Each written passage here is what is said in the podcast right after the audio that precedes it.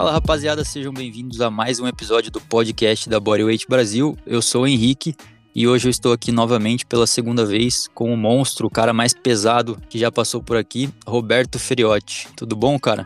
Fala Henrique, tudo bem? Tudo certo. Muito obrigado aí por aceitar o convite de novo. É, eu tive bastante feedback bom da sua participação aqui.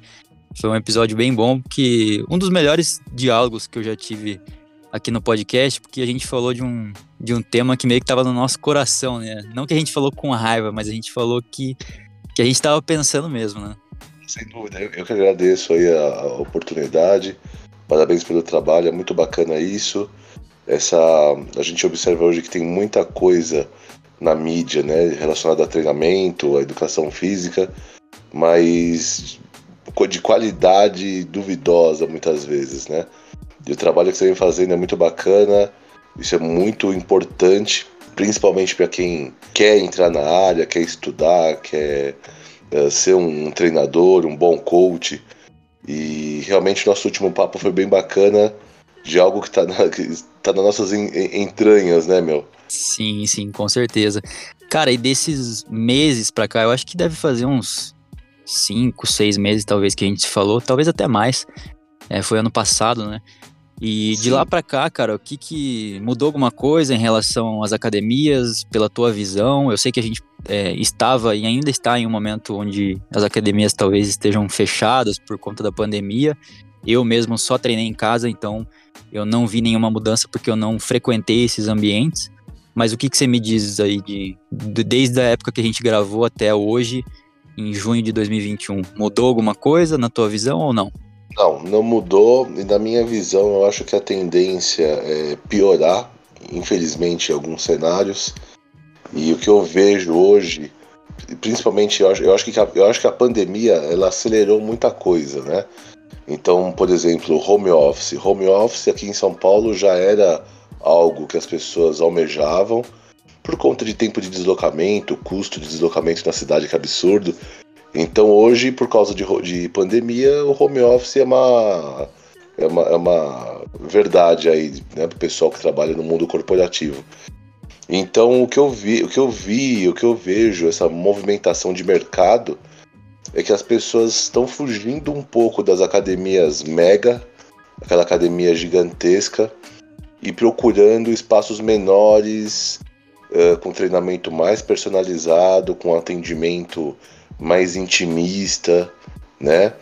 Uh, então eu estou observando alguns, alguns médicos, inclusive, uh, se interessando por, por esse tema de treinamento e abrindo espaços de treinamento, mesclando conceitos, o Pilates, uh, o treinamento olímpico, o levantamento olímpico, o próprio treinamento de bodybuilding, que, que é um treinamento que te dá um resultado estético muito bom, e muitas pessoas buscam esse resultado estético no treinamento, né, a própria calistenia. Então eu estou observando que tem estão surgindo espaços menores com custo talvez até um pouco mais elevado porque é, é, é mais personalizado o, o, a tratativa com o cliente, né, com o aluno Sim. Então é, é, é isso que eu observo e, e eu realmente acho, posso estar tá, posso tá completamente equivocado, mas eu realmente acho que esse é o futuro para os próximos anos. Com certeza. E eu lembro que a gente falou no nosso último papo sobre montar academias em casa e tal. Isso também, aliado ao que você falou de que estão abrindo novos espaços, estúdios e tal. Eu acho que tem uma galera que está montando a sua própria academia em casa mesmo. É, a busca por equipamentos, ela cresceu muito, né? No Mercado Livre, em, em vários sites, assim, que eu, que eu acompanho, sempre tem coisa nova surgindo. Eu mesmo finalizei a minha academia agora, essa semana. Meu espaço em casa, ali na minha sala mesmo do apartamento um, um rack, um, uma barra, uns pesos, é tudo meio improvisado, não é o material mais caro que existe, mas eu acho que isso é uma tendência também, né? Não, sem dúvida, sem dúvida alguma. Uh, aqui, a única coisa que aqui em São Paulo ainda freia esse processo é porque é o custo, né, cara? Aqui as pessoas moram em apartamentos pequenos, uh, são poucas pessoas que têm acesso, que moram num apartamento aí acima de 100 metros quadrados. só uma classe média alta, uma classe alta. Uh, o espaço aqui em São Paulo fica cada vez mais caro. Então, quem mora em casa e tem uma garagem, tem um espaço de garagem, está uh, cada vez mais difícil isso acontecer porque é caro, né? Então, a única coisa que freia a home gym aqui em São Paulo realmente é a questão do custo e do espaço.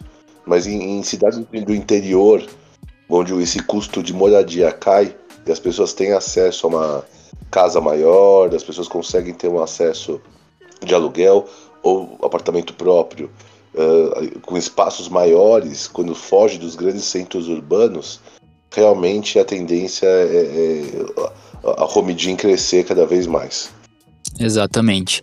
Bom, Roberto, então vamos para o tema de hoje, falar sobre powerlifting e strongman. Eu convidei você porque você é um praticante, atleta de ambos essas modalidades, e eu acho que a gente podia é, começar é, pelo básico, né? Definindo o que, que é, o que, que são esses dois esportes, né? O que, que é o powerlifting, quais os, os lifts e o que, que de maneira geral, é, dá para se definir como strongman. Então, vamos começar pelo powerlifting? Vamos lá. Bom, o, o powerlifting é um levantamento básico, né? Uh, o que compõe o powerlifting? Os três, três grandes levantamentos, né? Que é o agachamento, uh, o supino e o levantamento terra. Executados inclusive nessa ordem em um evento de powerlifting. Primeiro você executa as três tentativas do, do agachamento, depois mais três, três tentativas do supino e por fim três tentativas do levantamento terra. Isso é o que compõe o powerlifting.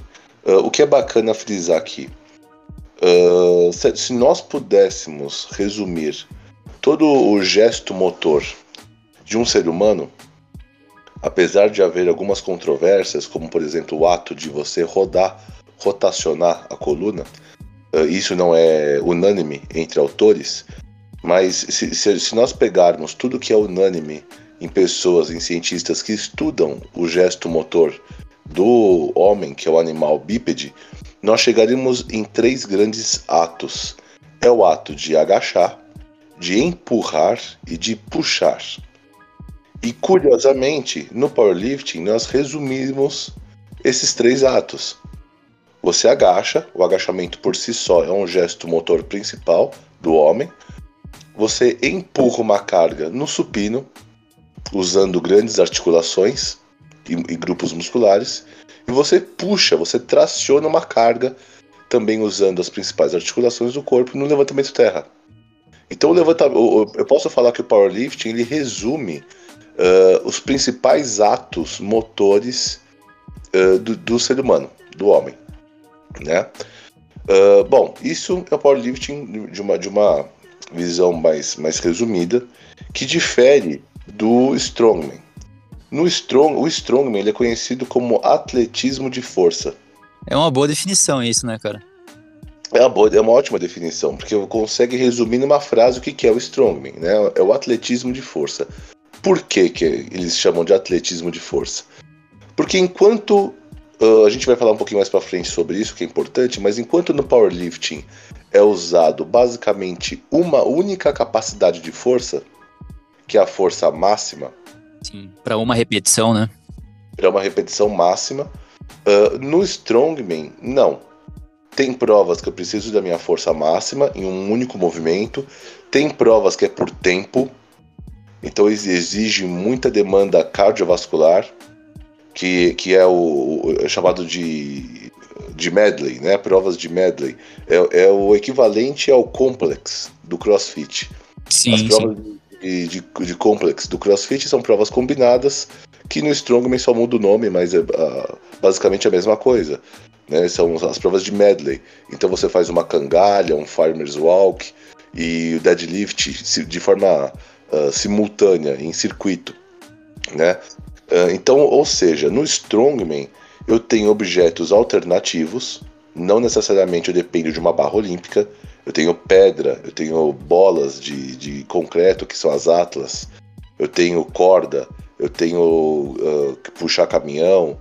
Enfim, existem diversas situações que eu não dependo de barra E a minha demanda metabólica, minha demanda do, do, do, fisiológica, não é só força máxima. Eu tenho que ter uma baita resistência cardiovascular, tenho que ter uma baita resistência muscular e também uma força máxima bem aprimorada. Então, basicamente, essa é a diferença uh, clássica de ambas as modalidades, né? Sim, sim, perfeito. Eu vejo muita similaridade, cara, do, do Strongman com o CrossFit. É, talvez algumas coisas o CrossFit tenha a mais, talvez a porção ginástica que a gente não vê Strongman fazendo, por exemplo, muscle up, pull up, assim, porque enfim, o, o, peso dos caras, vocês são muito grandes, né? E talvez não é, não seja esse o objetivo, né?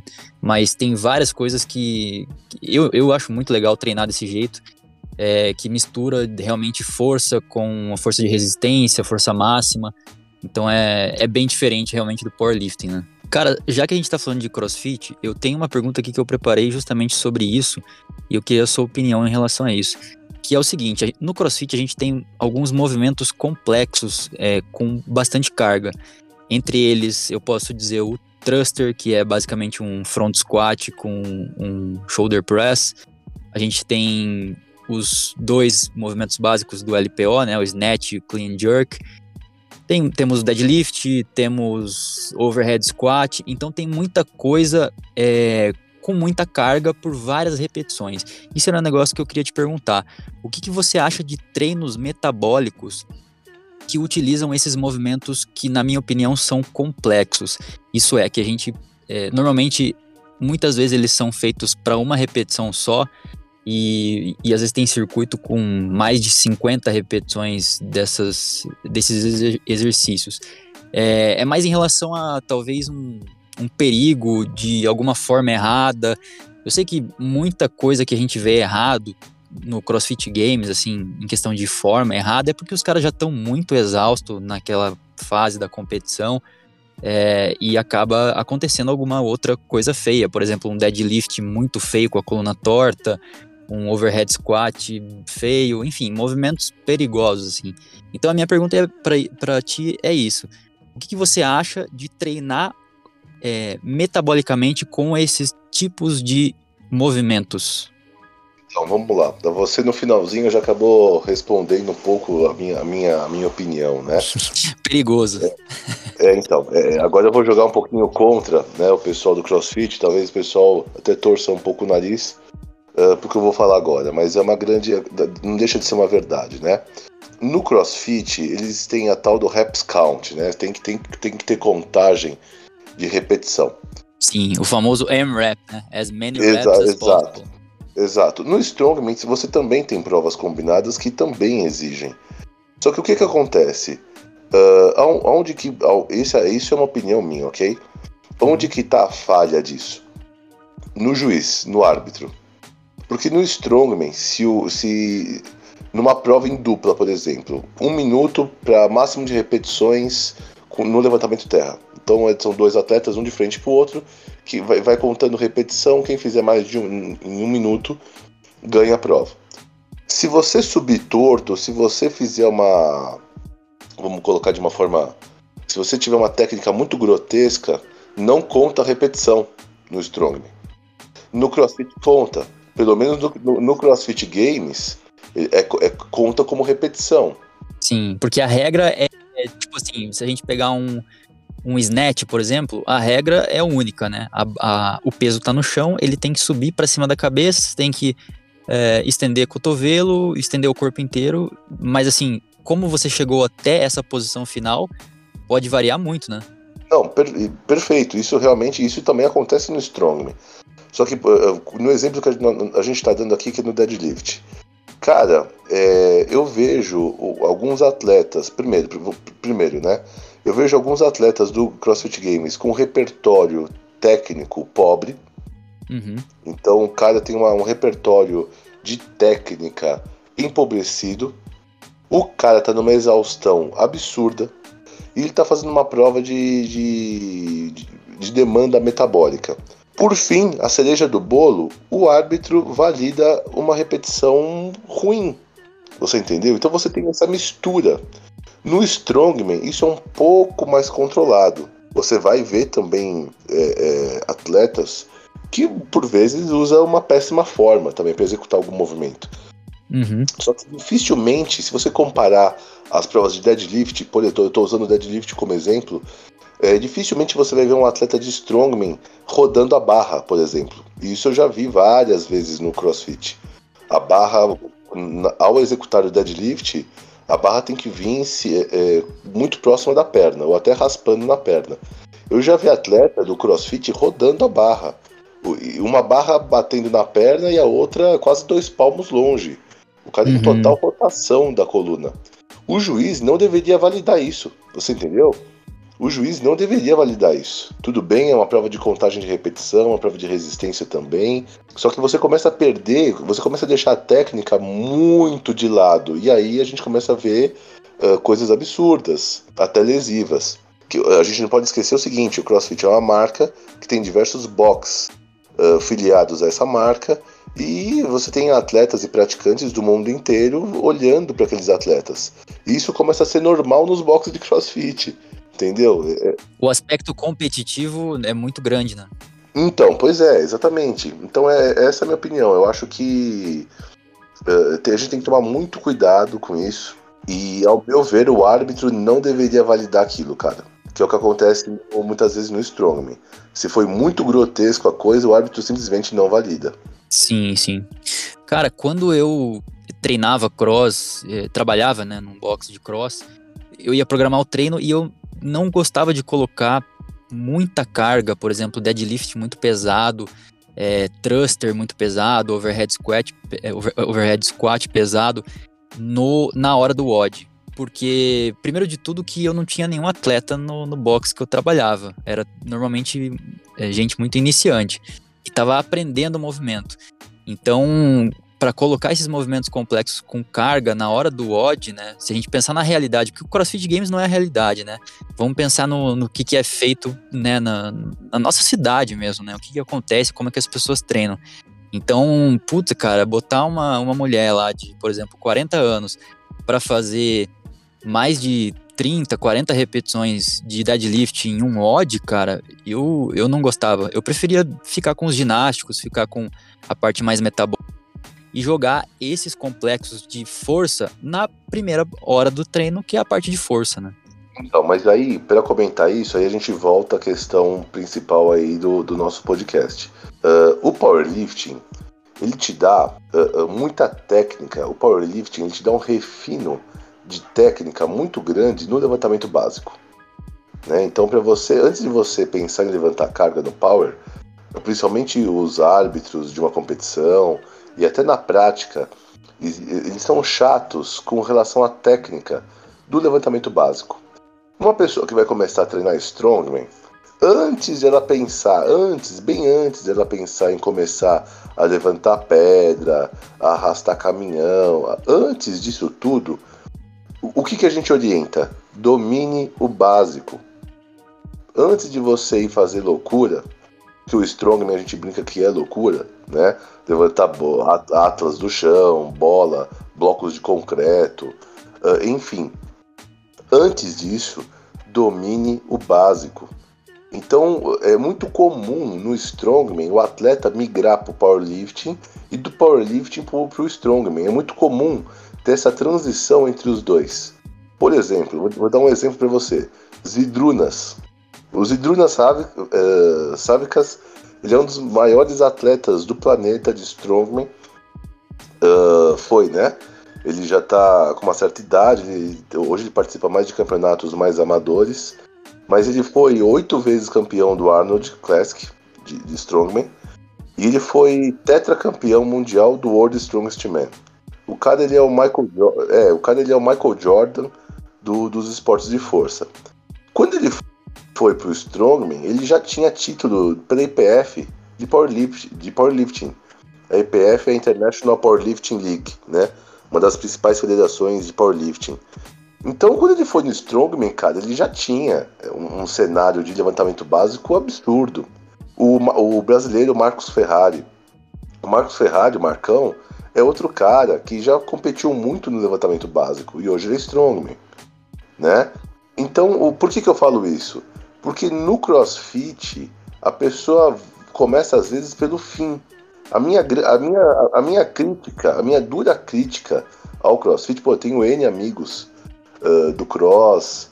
Uh, até vou mandar deixar um abraço aqui ao Fábio Oliveira, um grande coach que tem na Moca. Uh, puta, o cara é sensacional.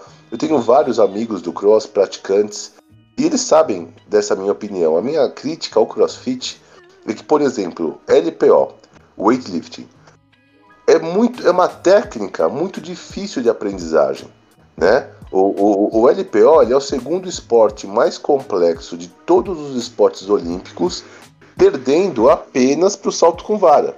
Então, ele, ele, de todos os esportes olímpicos, o LPO é o segundo mais complexo. Aí você vai pegar uma pessoa que começou hoje no cross, que não sabe nem agachar, não tem noção que tem um desenvolvimento, um shoulder press, não tem noção o que, que é um deadlift, e você dá uma barra na mão dela e fala, fala para ela fazer um snatch. Uhum. É óbvio que vai sair merda. Sim. Você entendeu? Então, assim, é, a minha dura crítica ao cross é isso. Tinha que ter uma introdução básica, uh, principalmente pelo powerlifting, dominar o básico, muito maior. Depois que a pessoa pegar um fortalecimento no quadril, uh, de core, ter uma perna mais firme, entender o que é adução escapular, uhum. isso é primordial no, no powerlifting, né? A gente brinca muito que o powerlifting é um esporte de adução escapular. Então, seja no agachamento, no supino ou no levantamento terra, para você fazer um bom levantamento nos três, nas três provas do powerlifting, você tem que estar tá com a escápula em adução. Sim. Por, por, por quê? Porque escápula em adução, primeiro protege seu ombro, segundo que ajuda na estabilização da coluna. Então assim, como é que você vai ensinar alguém LPO e a pessoa não sabe agachar, cara? A pessoa não tem noção do que é um agachamento. A pessoa não sabe o que é um back squat. A pessoa não, não tem técnica para fazer um back squat. Entendeu? Então assim, é, é, e aí a gente vê muita bizarrice nos boxes de hoje em dia. Porque a, a, a modalidade começou a se popularizar muito né? Infelizmente, a, a mão de obra dos coaches, a qualidade começou a cair. E a gente vê hoje umas barbaridades dentro de um box de crossfit. Né? Então fugiu muito do, do princípio da coisa. Tudo que vira pop, tudo que se populariza, a gente tem que tomar muito cuidado. Né? Então isso é uma coisa, é um, é um ponto positivo no Strongman. Porque o cara vai no Strongman já tem, tendo um bom domínio dos básicos. Para você ser um bom strongman, você tem que ter um puta domínio dos básicos. Sim. É, Roberto, me corrija se eu tiver errado, cara, mas eu acho que o powerlifting, ele é meio que base para tudo, né? Pro crossfit, pro strongman, pra musculação. Porra, o cara que tem um bom deadlift, um bom squat e um bom supino, ele, ele se dá bem automaticamente na musculação, com certeza.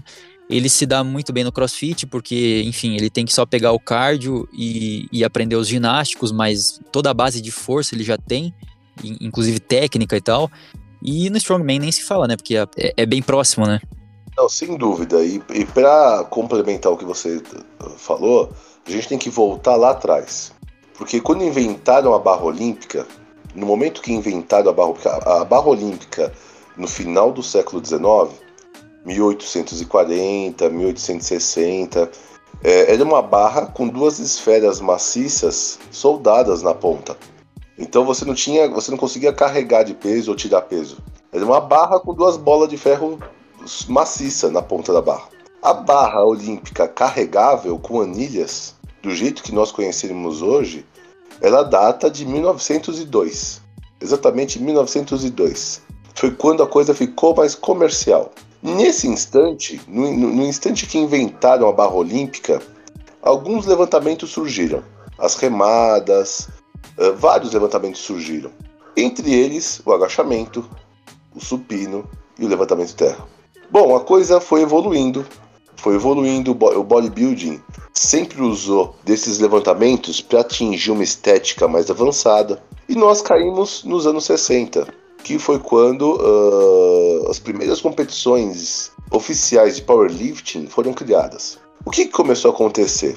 Começou a acontecer uma coisa muito interessante que o Franco Columbo falava. O Franco Columbo, para quem não conhece, é, foi o bicampeão do Mr. Olímpia. Sim, melhor amigo do Arnold. Melhor amigo do Arnold, grande companheiro do Arnold. E até hoje, até hoje um dos, um dos bodybuilders mais fortes da história. Muito né? forte. Então, é um cara pesando 85 quilos que chegou a fazer um deadlift de 330. E isso nos anos, nos anos 70, entendeu? Então, assim, fora de qualquer esquadro, né? Uh, ele falava o quê? De, óbvio que de uma forma empírica, mas ele estava certo, né? Uh, o que, que ele falava? Quanto mais pesado a pessoa treina, se a pessoa domina o uso da força dela em baixas repetições, mais denso o músculo dela fica. O que, que ele estava querendo dizer? Que pessoas que treinam pesado, para quem busca estética, dá uma puta diferença. Então começa daí a coisa. Pessoas que agacham pesado, pessoas que fazem um bom supino pesado, não é para se matar de repetição, quatro repetições, seis repetições. Um deadlift pesado, o corpo, da, o corpo dessa pessoa esteticamente já muda. Então, mesmo para quem busca estética, fazer treinos pesados do básico muda. A musculatura apresenta um, um aspecto diferente. Sim, até porque um, do, um dos, dos, uma das vias, né, um dos caminhos principais que a gente tem na literatura em relação à hipertrofia é justamente o da tensão mecânica, né? Ou seja, se você ficar mais forte e você acumular volume, ficando mais forte ao longo do tempo, de anos, você vai ficar mais hipertrofiado. Né, ao passo que o que a gente tem das outras vias de hipertrofia, que é o dano muscular e o estresse metabólico, ainda hoje em dia não, não se tem aquela certeza, né? Sempre fica naquela dúvida e a tendência é que essa, essas duas vias cada vez mais não vai ter como comprovar, né? Porque de fato tudo caminha para que a tensão mecânica seja o principal fator de hipertrofia, né? Isso sem a menor dúvida. Isso já é ponto aí passivo, isso já tem estudo provando. É, infelizmente, infelizmente, o bodybuilding mudou muito tem se usado cada vez drogas mais pesadas e maiores dosagens de drogas. Hoje, os atletas sabem que esse abuso de droga deixa frágil, fragiliza os tendões e ligamentos, e por consequência disso, a gente vê bodybuilders treinando cada vez mais leves. Tá raro de ver um bodybuilder hoje treinando pesado. Tem um Ninja, tem um Thiago Lins aqui no Brasil que ainda treinam pesado, Uh, mas a, maior, a esmagadora maioria, esses caras ah, infelizmente são exceção, a esmagadora maioria tem medo de treinar pesado.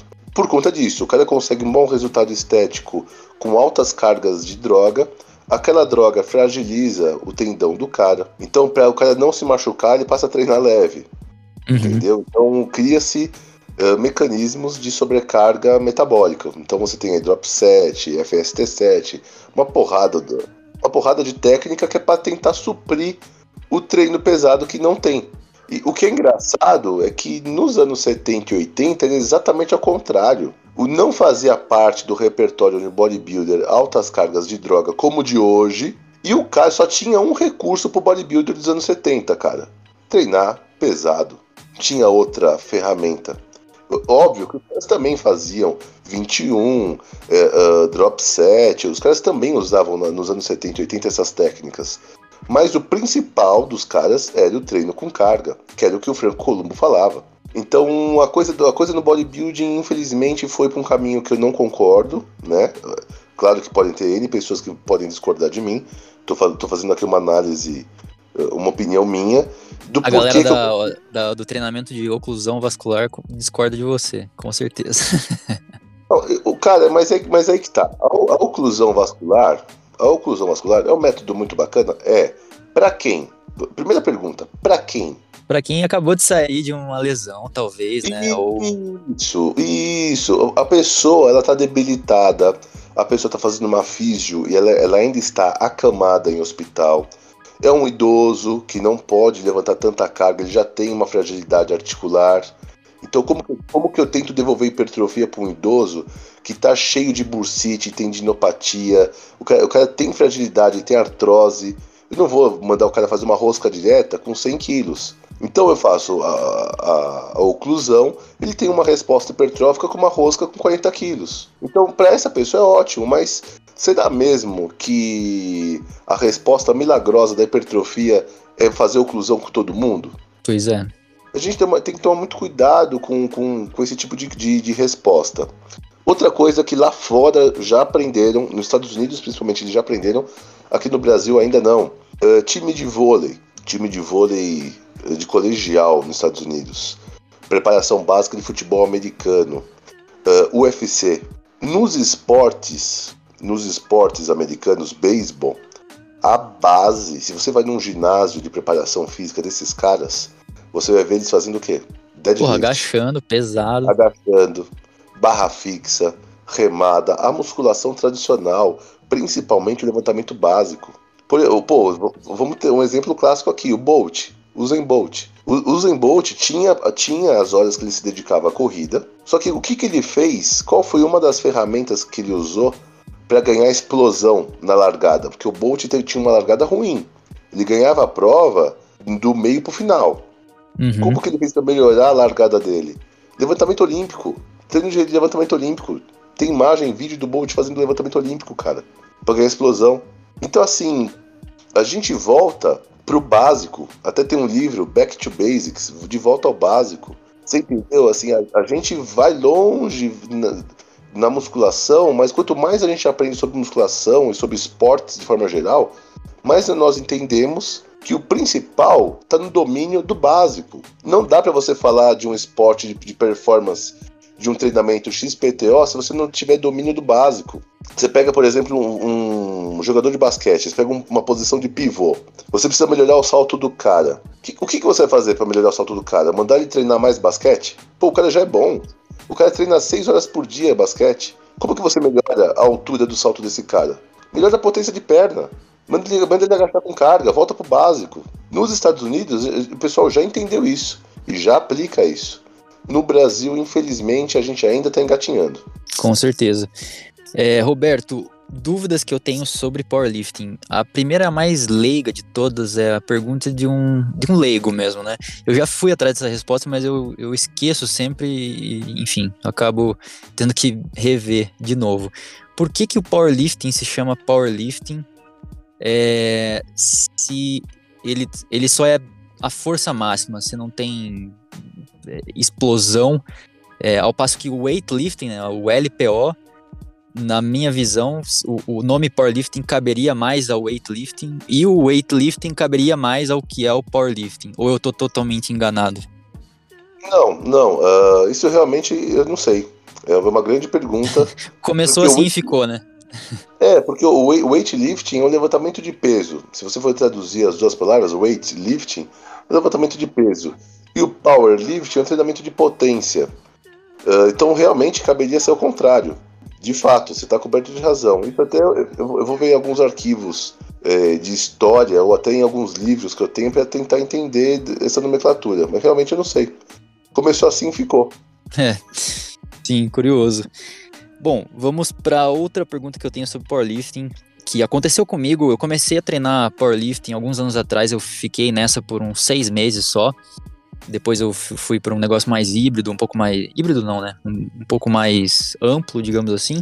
Mas nesse período que eu treinei, nesses seis meses que eu treinei powerlifting, eu cometi um erro muito juvenil, que foi fazer um treino inteiro com low reps, então com repetições muito baixas e carga muito alta.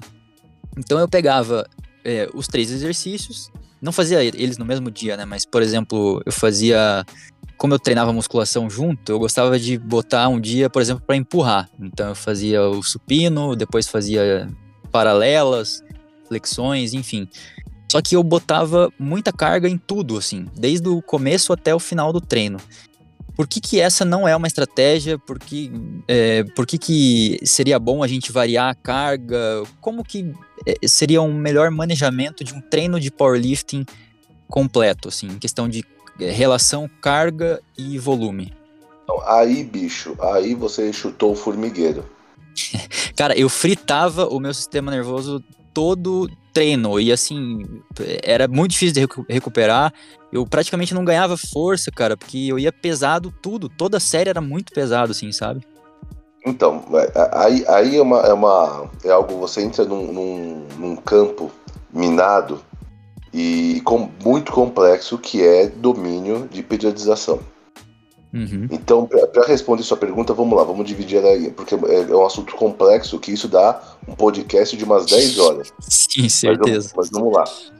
Primeiro, você acertou quando você dividiu em treino de empurrar, de puxar e de agachar. Isso é uma divisão clássica, muito usada para ganho de força para iniciante. Isso dá, dá certo até para atleta de alto nível. Muita gente no bodybuilding usou essa técnica por muito tempo. Então você dividir os treinos de empurrar, puxar e agachar é uma, é uma ótima saída. Né? Uhum. O, outro ponto da sua resposta, vamos lá. E isso também res, vai responder um pouco sua pergunta. E é uma diferença clássica do strongman por powerlifting, que é o tema sem nosso tema central aí. Vamos lá.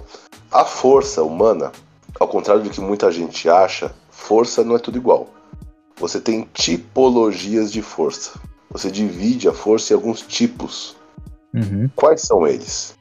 Você tem, primeiro, força de potência, força rápida ou força explosiva.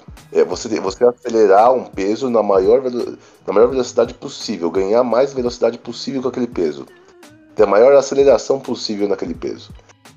Qual esporte que resume isso na totalidade? LPO. Uhum. O levantamento olímpico, se não for feito rápido, você não faz. Sim. Então, para você ter o encaixe do movimento, você precisa de aceleração. Então, esse é um tipo de força. Força explosiva. O outro tipo de força que nós temos, força resistiva, que é você prolongar um esforço pelo maior tempo possível. Sim. Qual Por exemplo, um máximo de push-ups. Seria Isso. uma força de resistência. Isso. Qual esporte domina muito essa força de resistência? O bodybuilding. O bodybuilding domina muito bem isso. Quantas vezes eu consigo fazer remada? Quanto tempo eu consigo prolongar o meu esforço de bíceps? Uhum. Por, por, que, que o bodybuilding domina bem isso? Porque é aí que mora a maior hipertrofia. Sim.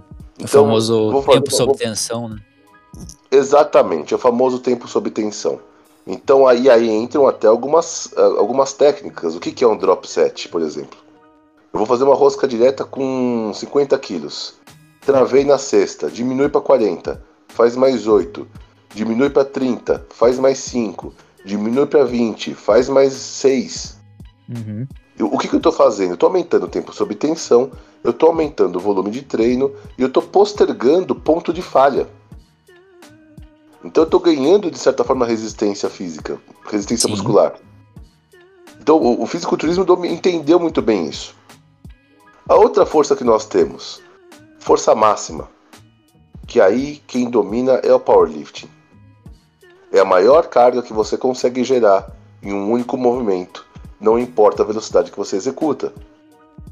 Sim. Se você colocar um deadlift em carga máxima de um levantador olímpico para fazer um snatch e de um, de um powerlifter, você vai ver a diferença de velocidade.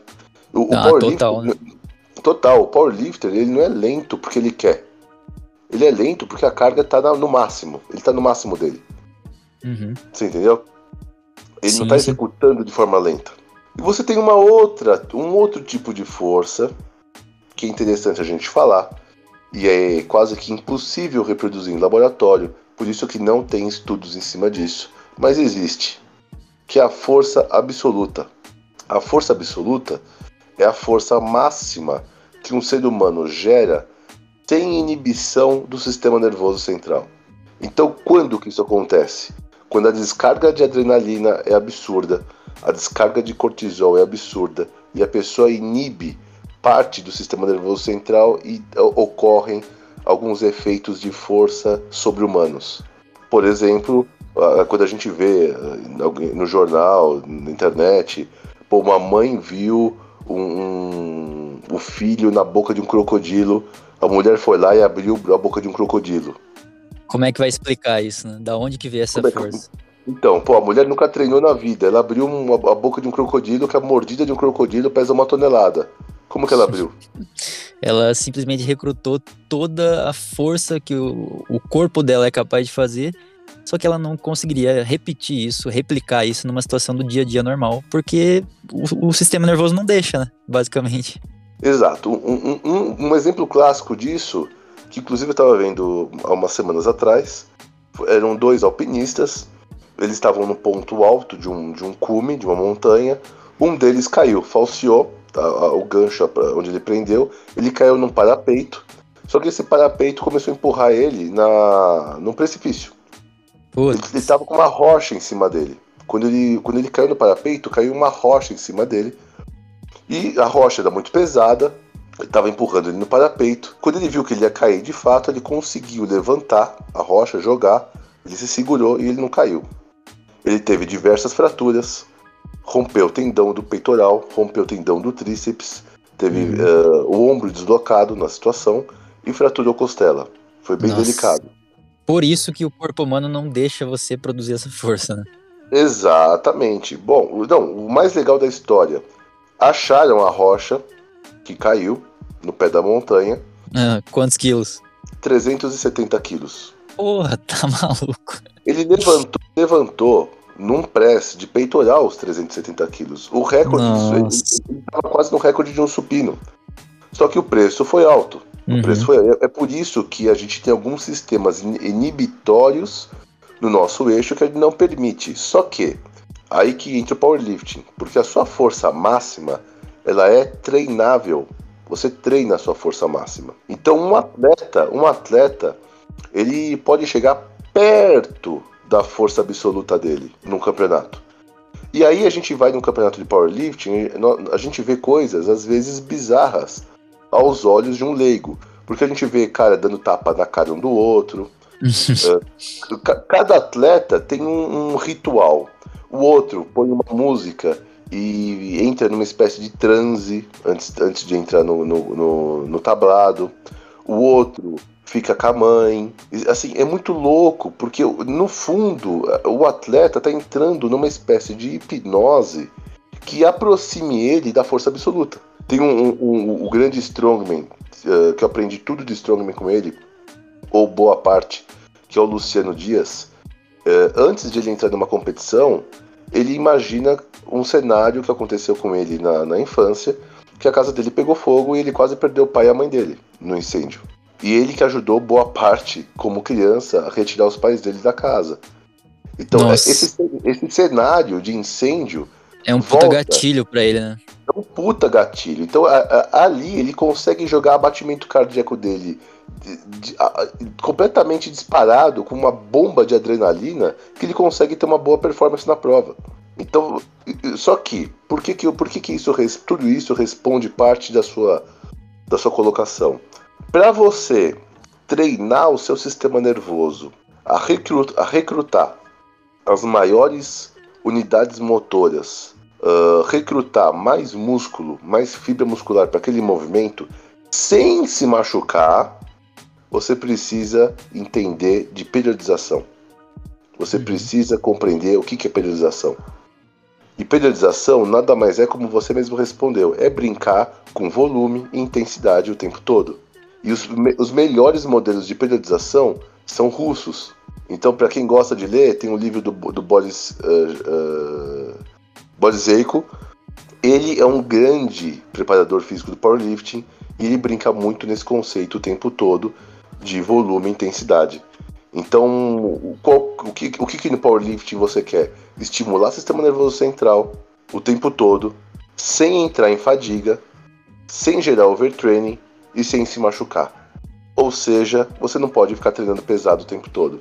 Entendeu? Isso foi um erro que eu cometi, é um erro que vários iniciantes cometem, de querer, vai com muita sede ao pote, toda semana um RM, toda semana um RM.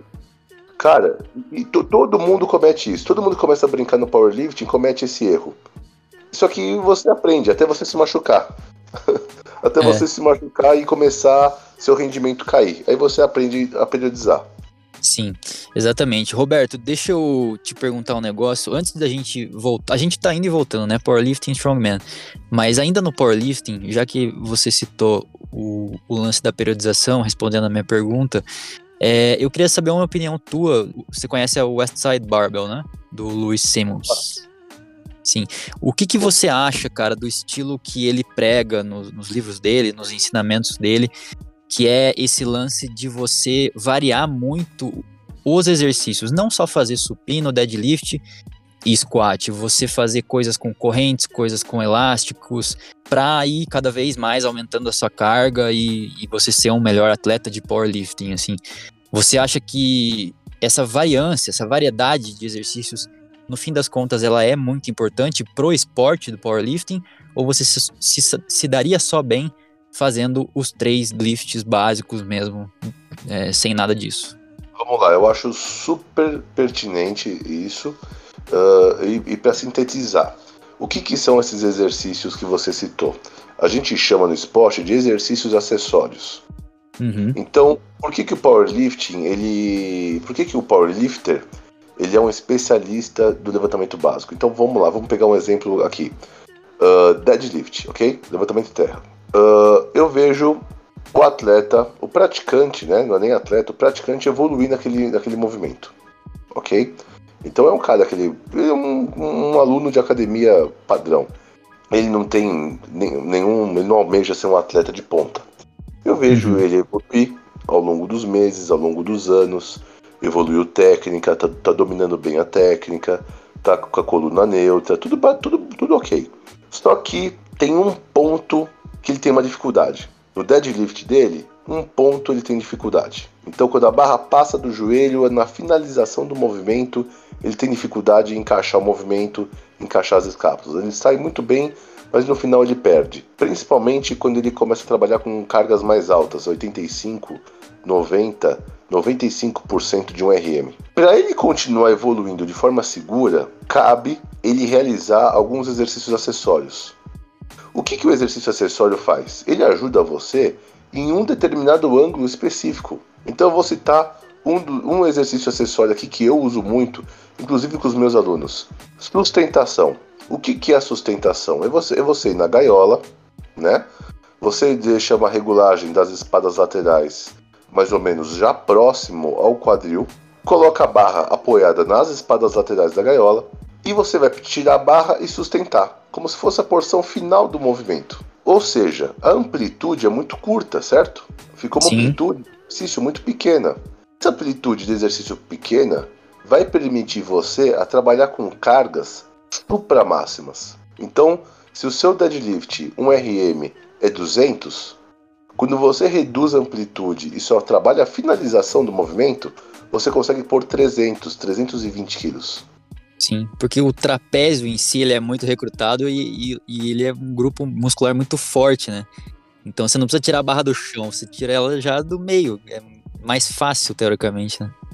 Pois é, quando você, quando você trabalha com essas cargas supra máximas num exercício acessório como a sustentação, você dá uma, uma, uma carga absurda para os músculos do trapézio, dorsal, romboide fixar a escápula no lugar. Sem contar sem contar da, da força de pegada, porque a pegada, a sua pegada, de, a força de preensão manual não está acostumada com 320, está acostumada com 200. Então, quando você joga uma carga supra máxima, você está condicionando a sua, os seus flexores de antebraço e você está gerando uma isometria absurda de trapézio para deixar sua escápula no lugar. Beleza, você faz isso por um período, certo? Quando você volta para o deadlift padrão, o movimento sai melhor, porque você se condicionou na finalização do movimento usar 330 quilos e você o seu deadlift de 200. Então, exercícios acessórios contribuem para isso. No exemplo que você citou do da Westside Barbell, a Westside Barbell é americana, então ela segue um, alguns princípios diferentes do, do, do padrão russo de treino, ok? E a Westside Barbell trabalha muito com acessório. Então eles executam muito supino com camisa de força, eles executam muito o terra e o agachamento com macaquinho. O que, que o macaquinho e a camisa de supino fazem? Elas ajudam esses acessórios eles ajudam o começo, a fase inicial do movimento. Então, se você está usando um acessório que te ajuda no começo do movimento, qual vai ser a maior dificuldade do atleta? Finalizar aquele movimento. Então, trabalhos com corrente e com elástico, eles oferecem uma resistência progressiva, no qual o final do movimento fique mais difícil que o começo. Vamos entender isso na prática? Vamos entender, vamos, vamos visualizar aqui um agachamento, ok? Uhum. Vamos visualizar o agachamento.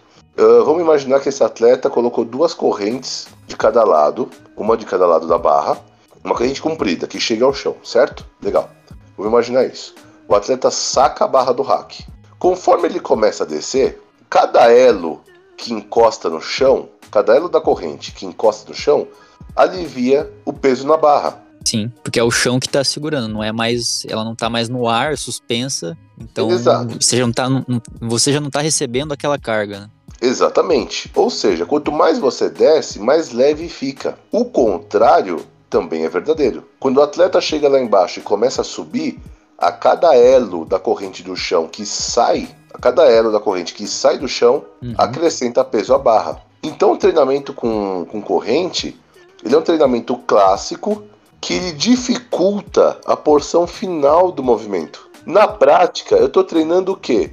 A finalização do movimento. É como se alguém tivesse pondo peso à medida que eu subo. Quando eu coloco o macaquinho de força em um campeonato, quando eu desço, o macaquinho ele aperta, o macaquinho ele, o macaquinho ele aperta o quadril. Na hora que eu começo a subir, o macaquinho te ajuda inicialmente. Eu vou precisar de força onde? Para finalizar o agachamento. Então, aqueles treinos que eu fiz lá atrás com a corrente vão me ajudar nisso. Então, qual que é a diferença da corrente para o elástico? A corrente tem um peso fixo por elo. Então, a progressão de força que a corrente te dá, ela é linear. O elástico, quanto mais o elástico ele distende, mais tração ele exerce. Ele tem um efeito parecido com a corrente, só que ele não é linear. Ele cresce de uma forma ondulatória. Você entendeu? Mas ambos, ambos, tanto o elástico quanto a corrente, te oferece o mesmo propósito, que é acrescentar carga na barra em ângulos específicos. Sim. Esses dias, essa semana, na verdade, eu tava vendo um, alguma coisa no Instagram e eu vi um. Não sei se era um agachamento ou um supino, mas enfim, o elástico ele tava posicionado ao contrário. Então, em vez de ele estar tá no chão, fazendo exatamente isso que, que você falou, que na porção que você está mais agachado, ele, o elástico está mais leve, digamos assim, e quando você finaliza o agachamento lá em cima, quando você fica de pé, ele está mais puxando você para baixo, está mais pesado. O elástico nesse post que eu vi, ele estava meio que em cima. Então era o contrário. Como ele estava preso em cima, quando você agachava, era um método para você, pro, o elástico te ajudava a subir, ao invés de ser o contrário, entendeu? É, eu, eu, uso muito esse método, chama reverse bend. Você hum. usar de forma reverse. De, de forma reverse. Uh, qual que é o objetivo disso? Eu uso isso no supino, por exemplo. Uh, porque eu tenho dificuldade em, ganhar velocidade no começo do movimento. Então, o, o que acontece? Quando você joga a, a, a, em, em, um supino, quando você joga os elásticos ao contrário, você prende no, no, no topo, o elástico ele vai te, ele vai te ajudar então, então essas estratégias eu acho super válido. Esse tipo de exercício acessório eu acho super válido. Só que tem um porém aí. Eu não acho isso válido para aluno iniciante. Eu não, eu, eu não acho isso tão válido para aluno iniciante. Que o domínio da técnica tem que ser já muito bom, né?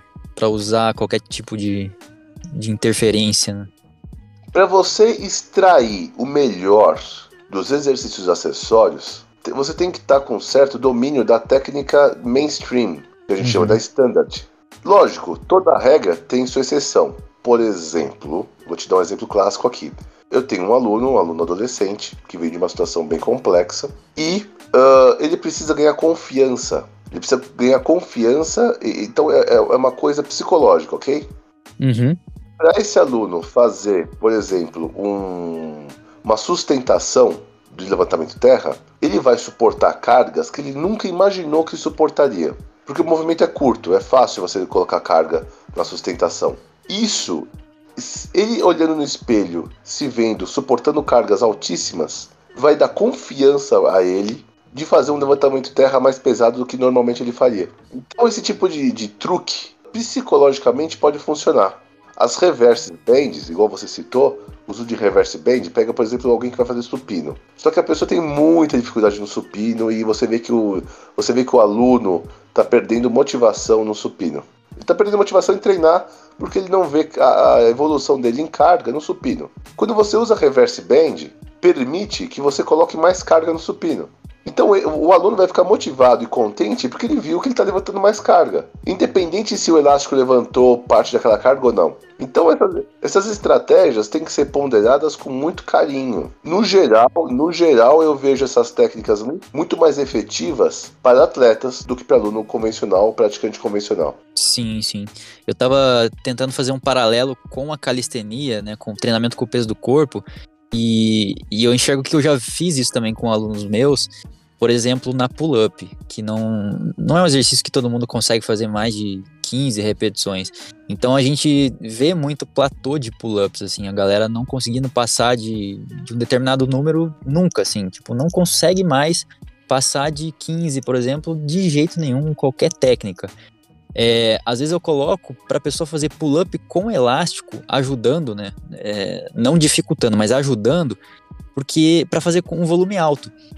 Porque no psicológico dela, ela fazer é, séries de, por exemplo, 30, 40 repetições seguidas, ela, ela experimenta o, o número muito mais alto do que ela conseguiria fazer só para ela ter essa sensação de tipo, cara, eu fiz 30 repetições seguidas, tudo bem que foi com elástico, mas eu já sei como é fazer 30 repetições. Então, isso no, no, no, aspecto mental é muito importante. E daí, quando você tira o elástico, não que a pessoa vai fazer 30 repetições sem o elástico, não vai acontecer isso. Mas ela já experimentou essa sensação de fazer esse número, né? Não, isso com certeza. E a estratégia que você faz nisso é a mesma estratégia do, do, do powerlifting. Por exemplo, o, o coach que eu te falei, isso é o Fábio Oliveira um grande coach da Moca de CrossFit. Uh, tinha uma aluna dele que também tinha muita dificuldade em fazer um, um único movimento de pull-up.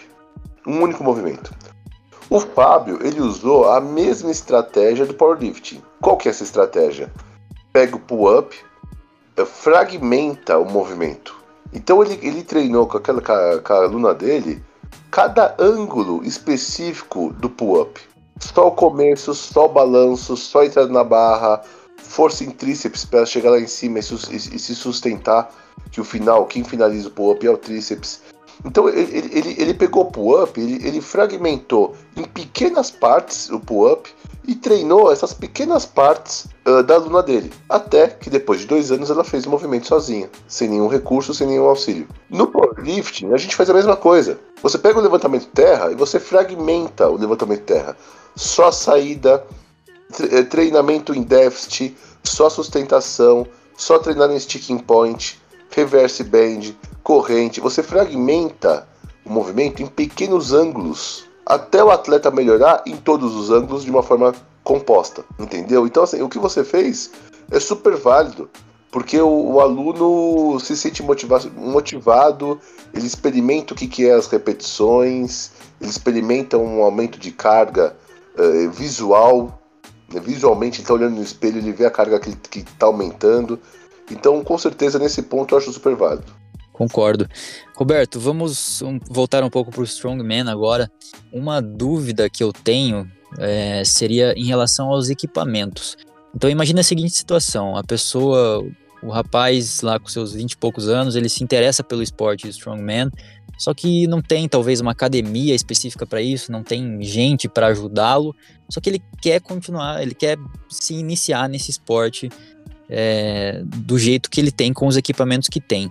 Então, o que, quais os equipamentos básicos que você começaria é, talvez indicando para ele comprar, tipo uma barra, algumas anilhas e você já consegue fazer alguma coisa de strongman. Você não precisa de Atlas Stone, você não precisa de outras é, outras coisas mais complexas assim. A, a, minha pergunta é assim: dá para fazer strongman com pouca coisa? Por exemplo, com uma barra, com um dumbbells, com poucas coisas ou não? Isso é um grande problema. Isso é um grande problema e isso é o motivo do porquê o powerlifting é muito mais difundido do que o strongman. É porque o powerlifting você consegue praticar em qualquer lugar que tenha barra e anilha. Uhum. O strongman não. Uh, aqui no Brasil, você tem dois. Na verdade, em São Paulo, você tem dois centros de treinamento. Né? Um, se eu não me engano, fica em Louveira, eu não sei se eles se mudaram de lá, uh, mas é, é, em Louveira. E o outro é em Mogi das Cruzes, que é do meu amigo Glauco. Lá tem os equipamentos, todos os equipamentos de Strong. Uh, qual que é a dica que eu, para quem gosta desse esporte?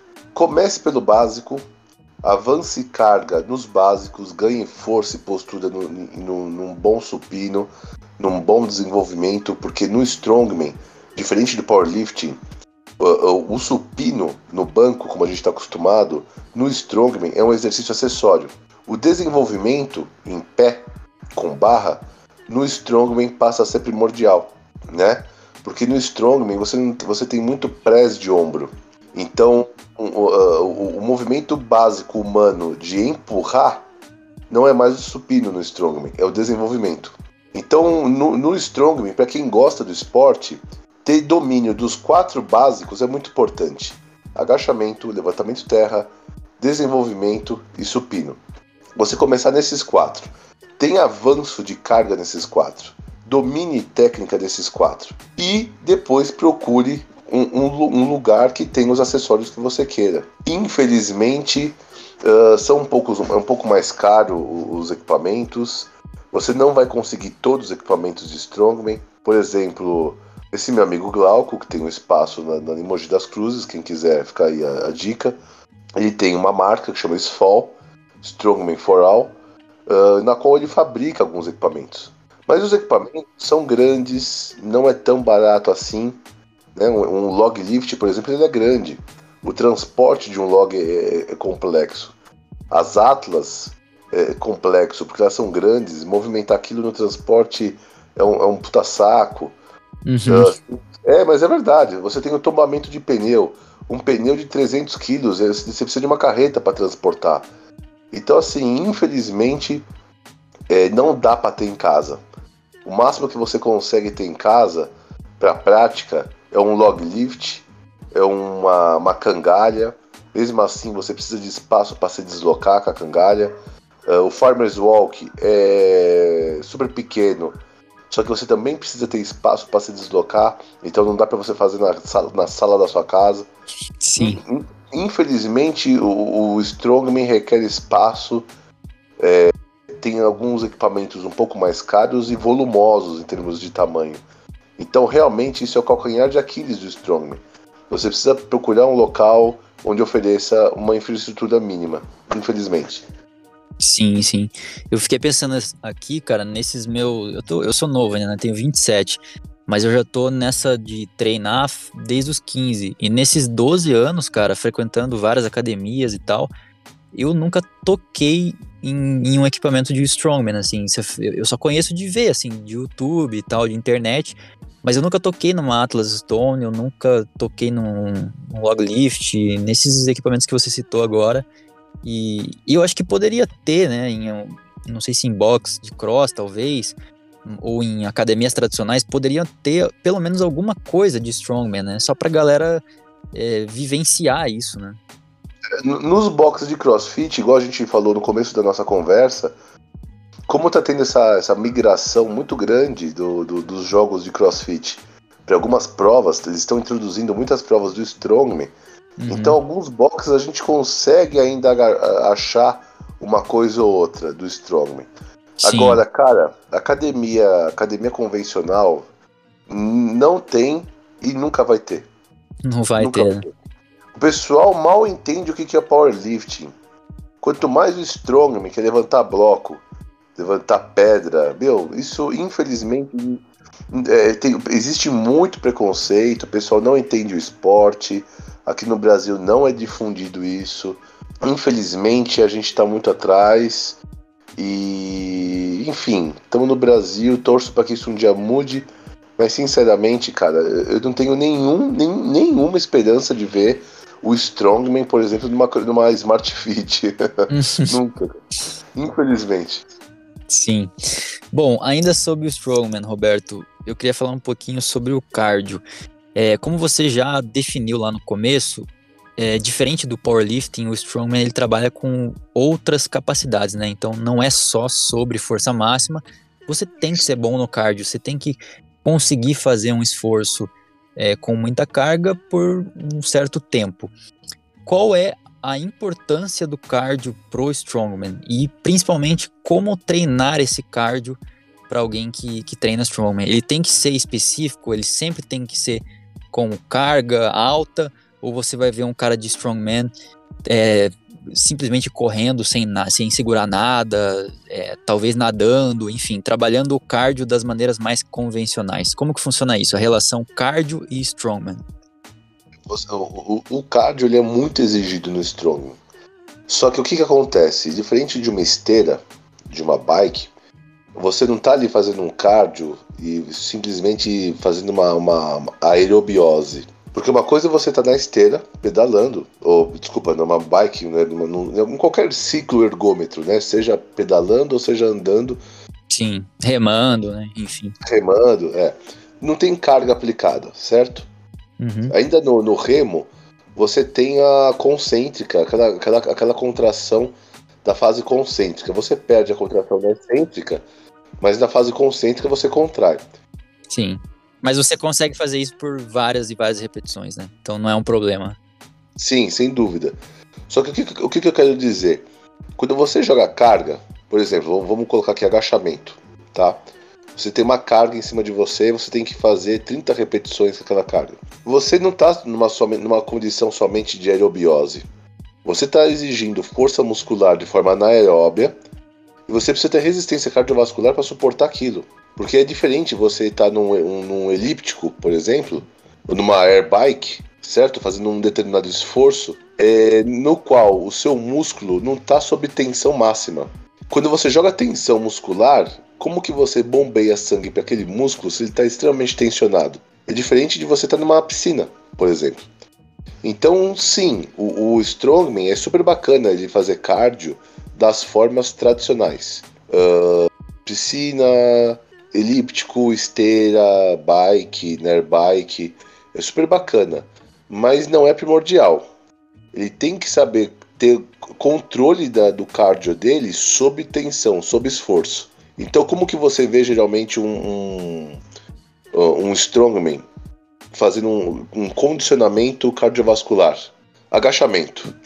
Você vai fazer agachamento, uh, por exemplo, uma, um esforço máximo, um esforço máximo, você tira 20% daquela carga, dá 15 segundos e faz o máximo de repetição que você conseguir, por um minuto. Cara, você fazer uma sequência com 20% a menos apenas de uma carga máxima e fazer tentar fazer 15 movimentos de um minuto com alguns resting pauses, ou seja, você parando.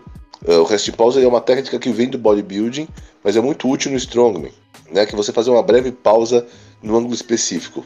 Cara, isso solicita demais. Então, muitas vezes, de novo, de novo, eu cai nessa, nessa no fator periodização. No powerlifting, como você tem só força máxima como exigência, é mais fácil você periodizar. Tem vários modelos no mundo pronto hoje para periodizar. No strongman, como solicita mais capacidades físicas, a periodização é muito mais difícil. É, ainda hoje é muito empírico. Né? Não, não tem tanta ciência, porque não tem estudo tão aprofundado em, em sistemas de periodização que recrutem várias capacidades. Então, cada atleta acaba fazendo de um jeito. O que é comum, o que eu vejo muito na prática? Os atletas treinam muito com uma carga, por exemplo, o tombamento de pneu, que é um. O tombamento de pneu é uma prova que exige demais do organismo. Em vez de fazer um tombamento pesado, ele vai para um pneu leve e em dois minutos ele tenta dar o máximo de tombos que ele conseguir, sem parar. Dois ou três minutos de prova no, no simulado. Isso exige muito cardio.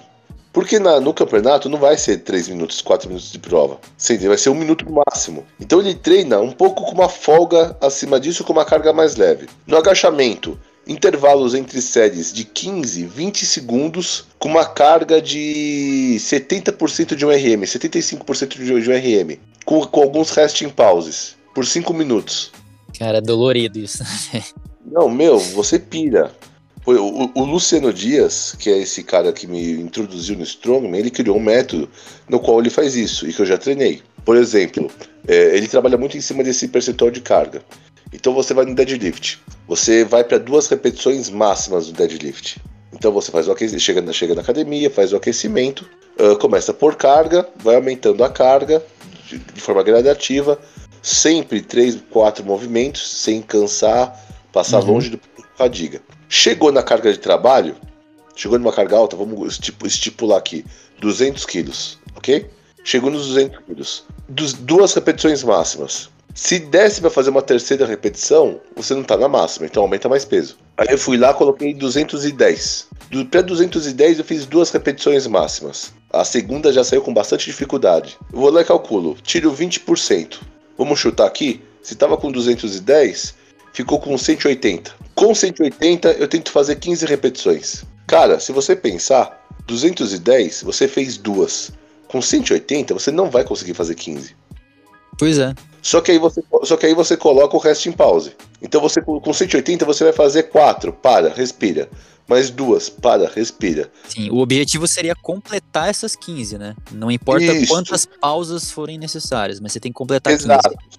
Só que aí você vai trabalhando o quê? O tempo. Então, no, se você fizer essas 15 em 10 minutos, também tá, tá errado. E aí você, você vai, vai, vai, trabalhando um tempo máximo, que geralmente, em média, é um minuto e meio a dois minutos para fazer essas 15. Entendi. Entendeu?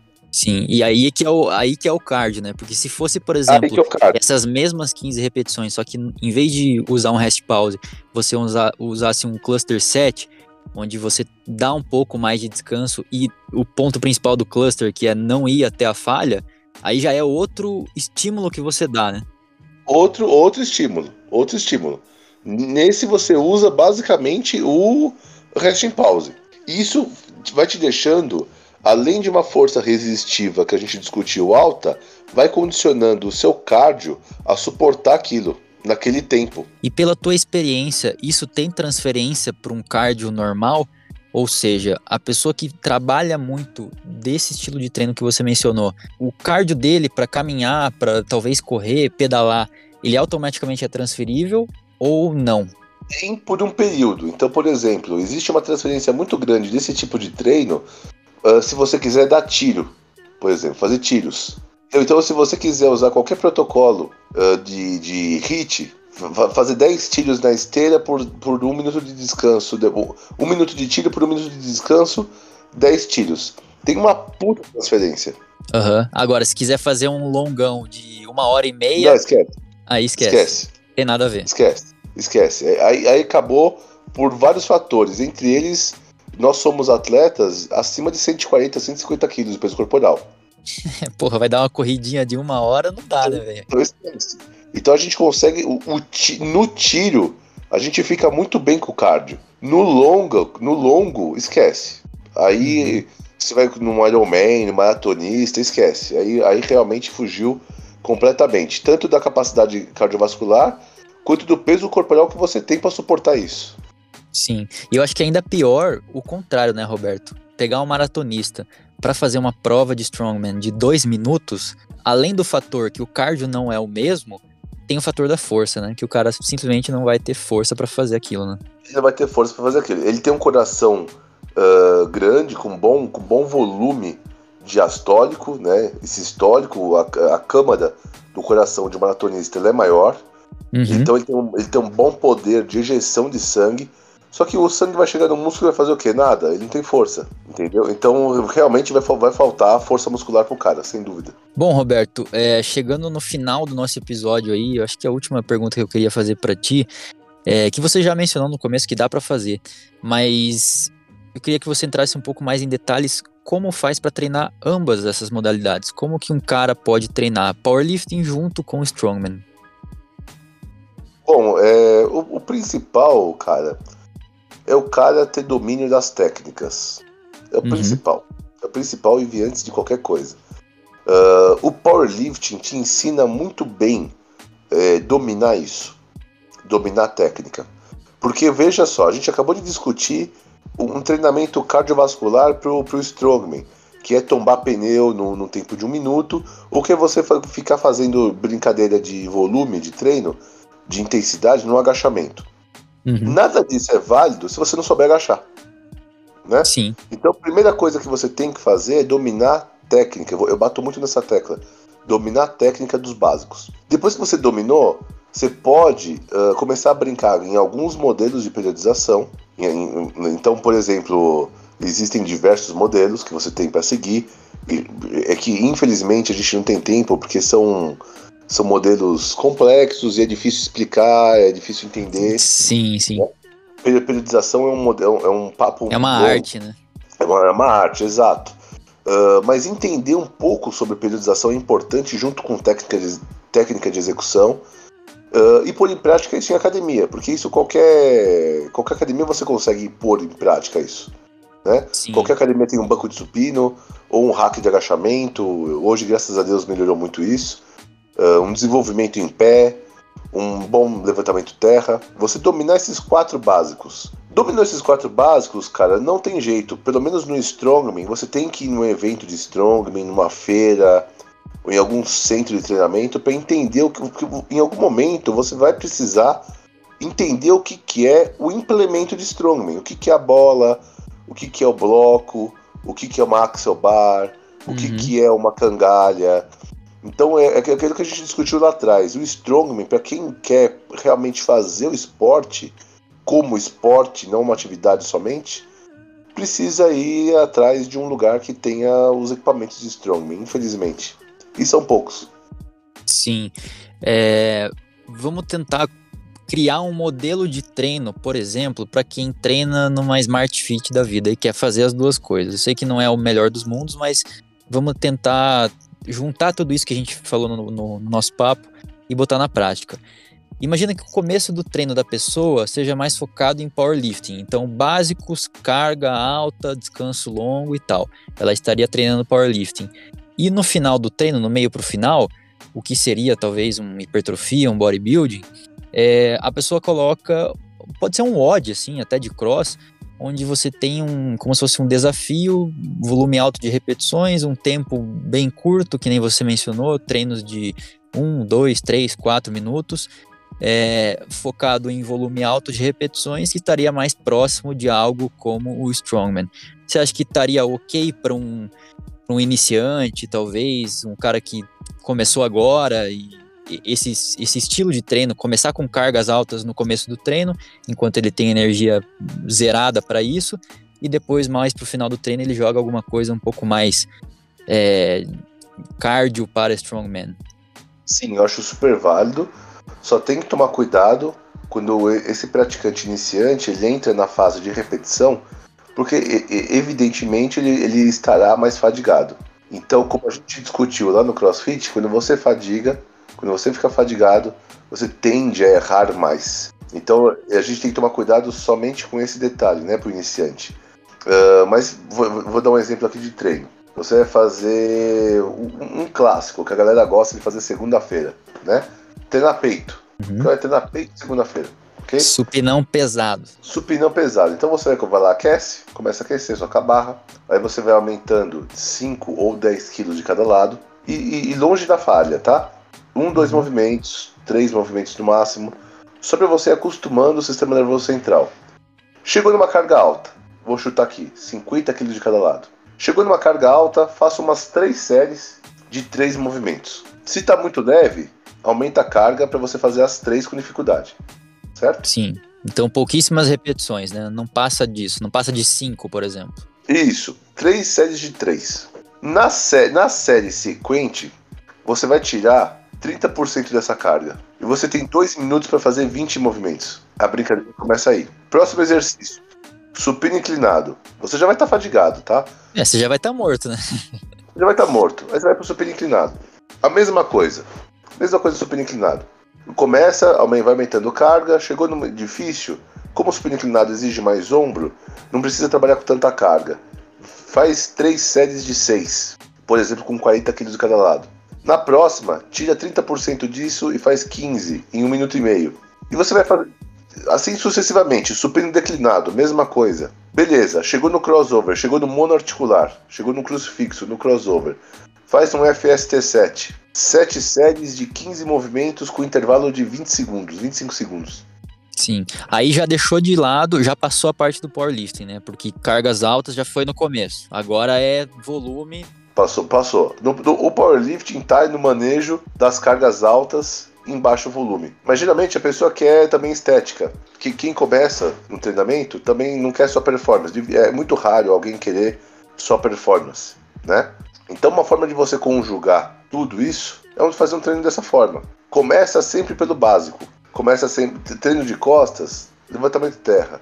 Um treino de, de peito, supino. Treino de ombro, desenvolvimento. Treino de perna, agachamento. Isso supondo que a pessoa faça divisão de treino. Se a pessoa fizer full body, aí a coisa muda. Se a pessoa fizer três vezes na semana full body, evidentemente vai cair um agachamento e um levantamento de terra no mesmo dia, um supino e um desenvolvimento no outro. Porque eh, por que, que eu gosto de jogar, para quem gosta de fazer full body, agachamento e levantamento de terra no mesmo dia é, é interessante porque solicitam as mesmas articulações. Graus diferentes, mas sobre, é, são as mesmas articulações. Mas você gosta de fazer os dois pesados no mesmo dia, agachar, agachar e levantamento de terra? Ou você gosta de fazer escolher um para ser o mais pesado e o outro para ser um pouco mais de volume? Depende da periodização. Terão dias que você vai começar o agachamento pesado, terão dias que você vai começar pelo levantamento de terra e você coloca carga nele, terão dias que os dois serão pesados, terão dias que os dois serão leves. Depende do modelo de periodização que você adotar. Entendi. Isso é um negócio interessante, cara, porque o que eu sempre ouvi era para não misturar essas duas coisas. Tipo assim, fez levantamento de terra pesado, não agacha pesado, porque senão vai dar ruim. É, mas é interessante que tem momentos de determinados estilos de periodização que você, como você falou agora, você consegue colocar as duas coisas juntas. Não, e depende, cara, porque, por exemplo, é lógico que o que você faz primeiro você faz melhor. Por isso que tem dias que você vai começar pelo agachamento, tem dias que você vai começar pelo levantamento de terra. Só que, por exemplo, se você faz três séries ou duas séries de dois movimentos, é um volume, mesmo com cargas altas, é um volume muito baixo. Você pode, você pode agachar depois. Você aguenta, porque você fez um volume baixo. Agora, se você ficar jogando muita carga a semana inteira por meses, é lógico que vai dar merda. Mas se a, se a cada 20 dias de ciclo, do, do mesociclo, do macrociclo que você dividiu seu, seu, sua periodização, se você cair em um dia um terra no agachamento pesado com volume baixo, duas séries de dois no terra, duas séries de dois no agachamento. Cara, é um volume baixo. Não vai ser, não vai ser suficientemente lesivo isso. Você só vai repetir isso num ciclo de 20 dias. Não é que você vai repetir isso na próxima quinta, entendeu? Vai ter tempo para recuperar, né? Exato, depende, por isso que eu bato na tecla. Depende do modelo de periodização que você adotar, que é um papo complexo. Perfeito. Roberto, eu sei que dava para falar muita coisa ainda sobre powerlifting e strongman, mas eu acho que vamos deixar para uma segunda parte, talvez. A gente pode falar depois sobre periodização, que é um papo um pouco mais complexo, como, como você falou. Então acho que vamos deixar esse episódio finalizado do jeito que ele tá agora, que acho que já tem muito conteúdo, a galera já quem não conhece nenhum dos dois vai já tá fritando a cabeça, não vai entender muita coisa. Mas é isso, é o, o intuito é ouvir isso daqui e se tiver interesse ir atrás de mais coisa para estudar, né? Sem dúvida, sem dúvida. Tem aí, vou, vou, vou é, reitero, né? Procurem nas redes sociais o Glauco, da, do Strongman que ele é um uhum. cara que tem um espaço Mogi das Cruzes e conhece bastante. Ele tem um aplicativo no qual ele disponibiliza treinos de strongman. Então você consegue fazer, é, é ele que te passa, é ele mesmo que abastece o aplicativo e te passa os treinamentos. Uh, tem o Luciano Dias, que também é atleta de strongman e, e ele é um grande treinador, professor de educação física, professor da pós-graduação do Hospital das Clínicas da Universidade uhum. de São uhum. Paulo. Uh, então ele também é um cara que pode ajudar muita gente, entre em contato com ele. Eu, que sou professor também de educação física, também sou pós-graduado pelo Hospital das Clínicas, em fisiologia, também posso ajudar de forma remota a quem interessar. Né? Uhum. Né? Uh, tem o Fábio Oliveira, que é o coach de crossfit, que tem um grande domínio do básico e também de levantamento olímpico, pode ajudar muita gente também. Quem, quem tem uma proximidade talvez maior com o CrossFit vai se sentir um pouco mais confiável e seguro aí nas mãos dele. Então procurem essas pessoas nas redes sociais sempre. E igual você falou, isso aqui é só um gatilho, tem muito mais coisa pela frente. A gente pode marcar um podcast só de, de periodização. Procurem essas pessoas nas redes sociais para quem interessar, que elas podem te ajudar a, a, a performar melhor nesses esportes. Roberto, para quem gosta, para os nerds como nós, acho que você se enquadra também em, em profissionais de educação física que gostam de estudar. É, para os nerds de plantão, você indicaria algum livro que, que possa beneficiar essa, o estudo desses dois? De powerlifting, uma, uma das melhores obras que eu li, porque ele é muito didática, é da grande Marília Coutinho, que é uma grande escritora de powerlifting e atleta, detentora de vários recordes. Uh, a Marília Coutinho tem um livro pela editora Forte chamado De Volta ao Básico, né? Esse livro De Volta ao Básico ele é extremamente didático e ele conta desde quando surgiu o esporte, como você aprimora, ele tem, ele tem modelos de periodização dentro do livro. Então é um livro que eu foi uma, foi uma das minhas primeiras leituras da área e uma das quais eu aprendi mais e aplico até hoje. Então, Powerlifting, de volta ao básico, para quem gosta, é uma grande leitura. Do Strongman não tem tanta uh, tanta evidência bibliográfica, infelizmente. Como eu disse, o Strongman é um esporte mais arcaico. Uh, não tem tanta ciência aplicada, ainda tem muito empirismo em cima do Strongman, mas procure pelos uh, atletas. Você aprende muito seguindo e vendo o que, que os atletas fazem. Então, para quem gosta, procurem aí o que, que o Thor Bjornsson, um dos maiores caras do mundo, fez, fez para treinar. Ed Hall é um outro grande atleta. Brian Shaw, Zidruna Sávicas. Uh, esses caras no mundo são os melhores. Procurem por eles, que tem muita coisa legal nas redes sociais, tem muito vídeo desses caras treinando. Então isso também já dá um bom norte. Sim. O que, que, você acha desses caras saindo na porrada agora, indo pro boxe? Acho que é o Ed Hall e o. O Thor. E o Thor, né? O que, que você acha, cara? Cara, eu acho que eles estão certos, assim. O, o, os dois já praticamente se aposentaram do circuito profissional de, de, de, Strongman.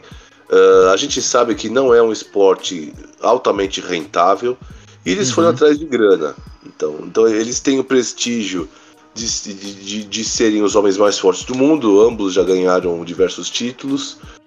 É, eles perderam peso. Ele, no Strongman eles ficaram bem pesados. O, o Thor Bjornsson chegou a pesar 210 quilos de peso corporal. O, o, o, último grande feito do Thor Bjornsson foi no ano passado, em, em abril do ano passado. 500 quilos, né? 501 quilos. 501 Nossa, quilos no deadlift. Foi o último Só pra grande gente comparar, qual que, é, qual é o teu PR de, de deadlift, Roberto? 320. Você se imagina fazendo 500 em algum momento da sua vida? Não. Assim, de, de sustentação, o máximo que eu fiz na sustentação, que é saindo bem alto, foi 400. Nossa, é muito, é muito forte, é muito forte realmente, né, cara? Não dá, não. 501 quilos é, é sobre-humano, assim, é, é surreal. E só que, só que assim, para você pesar 210 quilos de peso corporal e você atingir esses limites de carga, uhum. você coloca a sua saúde em total risco. Total risco. Uh, é, muito, é muita carga, é uma, uma pressão fisiológica absurda. O próprio médico do Ed Hall falou que ele estava em risco. Nossa. Porque você fica muito pesado, você fica. Você tem que comer muito, você tem que bater uma média de 20 mil calorias por dia.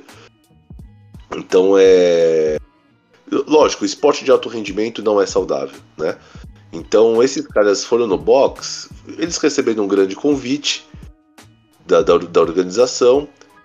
O boxe é um dos esportes que mais bem remunera hoje em dia. Né? O, o boxe ele tem remunerações absurdas em termos de dinheiro e patrocinador. E aí fica, fica, fica, fica exatamente aquela curiosidade: pô, os dois, os dois homens mais fortes do mundo no, saindo na mão, vamos ver como é que. Então atrai, atrai, é, é, aquele hype, né? O pessoal surfa aquele hype do momento. E o Thor, o Thor tá lucrando pra cacete nessa. E, e ele já perdeu peso. O Thor tá com 160 quilos. Sim, porra, tá shapeado, cara. Tá com abdômen, abdômen definido. ele, ele perdeu 50 quilos. Então, uhum. E aí você vê o nível de massa muscular do cara, porque ele tá com 160 quilos de peso corporal e tá rasgado. Uhum. Entendeu? Então você vê o nível de massa muscular do cara. Pô, são 160 quilos, cara.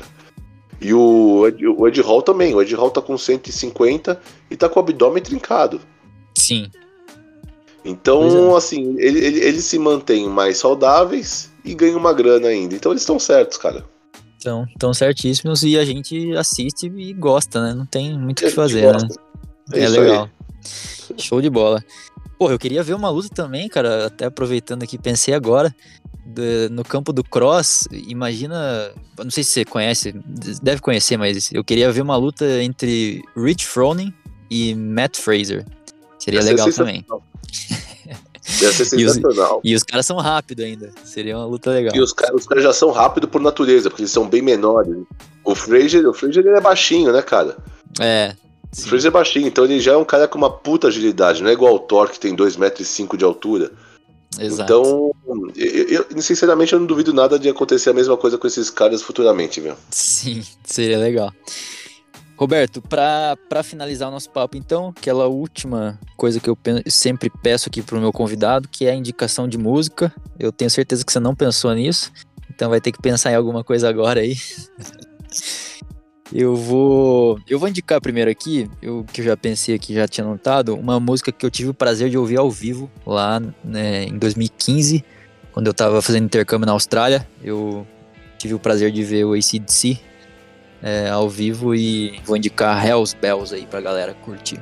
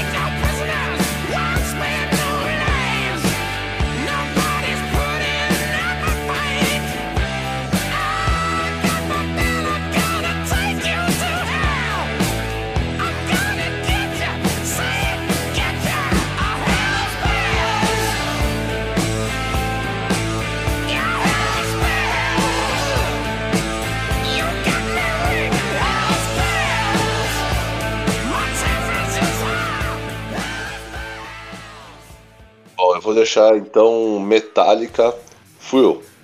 Metallica.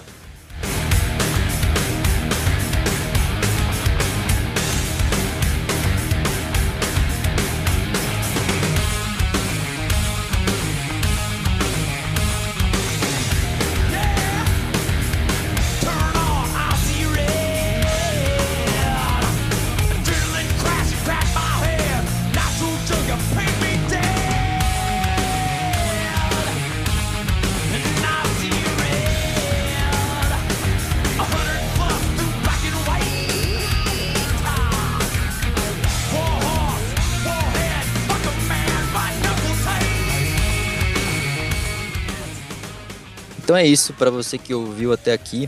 Muito obrigado e até o próximo episódio. Valeu, Roberto, por aceitar o, o convite e com certeza vai voltar aqui mais vezes.